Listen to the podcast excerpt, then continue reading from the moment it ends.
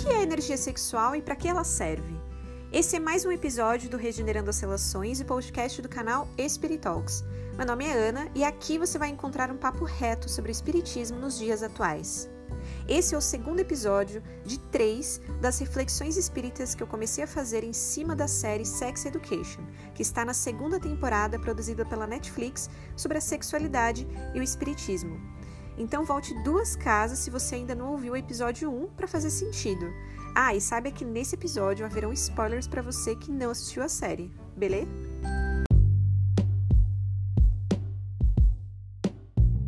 Para quem chegou até a segunda temporada, viu que teve um monte de situações tragicômicas e vou citar algumas delas por aqui para a gente refletir.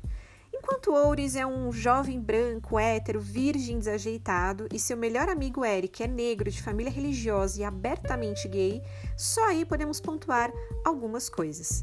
Primeira delas, no primeiro episódio da segunda temporada, vemos Oures mudar de problemática em não conseguir se masturbar para estar viciado em masturbação. E vemos de cara que nenhuma dessas polaridades, seja o excesso ou a negação do ato, é positivo. Isso não tem nada a ver com a sexualidade, termo que bombou inclusive na última semana do Big Brother Brasil. Alguém que se considera assexual não está necessariamente reprimindo nada, é apenas alguém que não sente desejo do ato sexual. E isso não significa que ela não esteja exercendo a sua sexualidade, pois isso é inerente do ser humano. Segundo, Eric na série se manifesta da forma mais sincera e aberta possível sobre quem ele é, e isso nada tem a ver com ser promíscuo. Ele mantém um relacionamento inicialmente com o francês Rahim e depois rola uma vibe com o crush dele da primeira temporada, o Aidan. É interessante analisar esse triângulo amoroso porque diz muito sobre o que eu vou abordar aqui hoje sobre energia sexual. No livro Vida e Sexo de Emmanuel, vemos três possibilidades que a energia sexual se aplica a nós, ser humaninhos primeira delas é o campo biológico, onde a lei de atração, que aprendemos no colégio, que acontece nos elementos químicos e tal, acontece aqui também. Quando vemos alguém que a gente gosta, já dá aquelas coisas, sabe?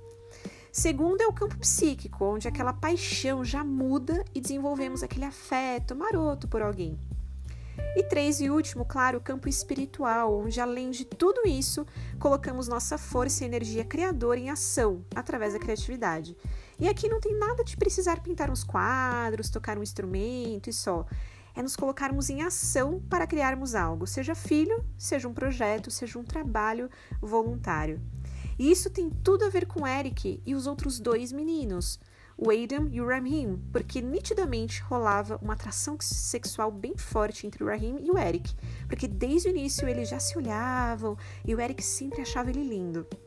Porém, vemos uma conexão entre Eric e Adam que não havia com Rahim, provando que a escolha de Eric em ficar com Adam no final foi além da atração física. Terceiro e último, vemos Ouris, por exemplo, mantendo uma conexão mental com a Maeve, mesmo sem estar com ela fisicamente, enquanto que ele estava namorando e tentando transar com a Ola o tempo todo. Viu como nada adianta ficar tentando forçar sexo sem rolar um que a mais? Ola, por outro lado, se deu bem com a sua amiga Lily e elas evoluíram da amizade que elas já tinham para algo mais físico só depois. Tá, como eu mencionei a Lily, eu vou fazer mais uma reflexão que cabe explorar aqui com um pouquinho da obsessão dela por fantasias sexuais. Como tudo que vemos na doutrina espírita é um convite à reflexão e ao equilíbrio, Lily representa um pouco o extremo de uma garota fanzona de histórias em quadrinhos.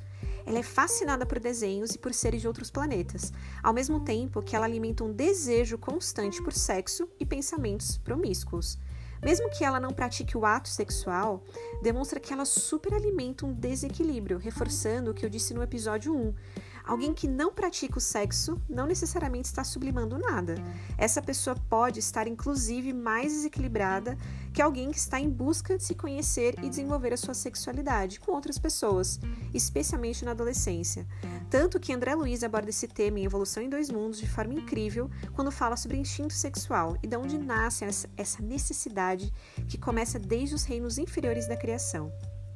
E por fim, cabe uma frase zona de Emmanuel no livro que falei antes, Vida e Sexo, que é a seguinte: E se hoje jaz de complicações e problemas a repontarem do ontem, depende de nós a harmonia ou o desequilíbrio do amanhã. Vou falar de novo. E se o hoje jaz de complicações e problemas, a repontarem do ontem depende de nós a harmonia ou o desequilíbrio do amanhã. Ou seja, dá uma olhada aí nas coisas que você tem feito no campo da sexualidade ou deixado de fazer na sua encarnação atual e reflita com sinceridade. O que dessa série te incomoda e mexe com você e por quê? Quais situações te agradaram mais e por quê? Como tem sido a sua relação com o sexo ao longo da sua vida em apenas uma palavra?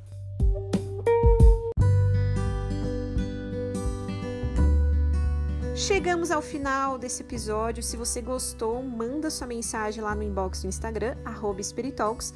E no próximo episódio sobre Sex Education, no último, aqui do Regenerando as Relações, falarei um pouco sobre os relacionamentos homoafetivos e bissexuais que são abordados na série um pouquinho mais aprofundados. Até lá!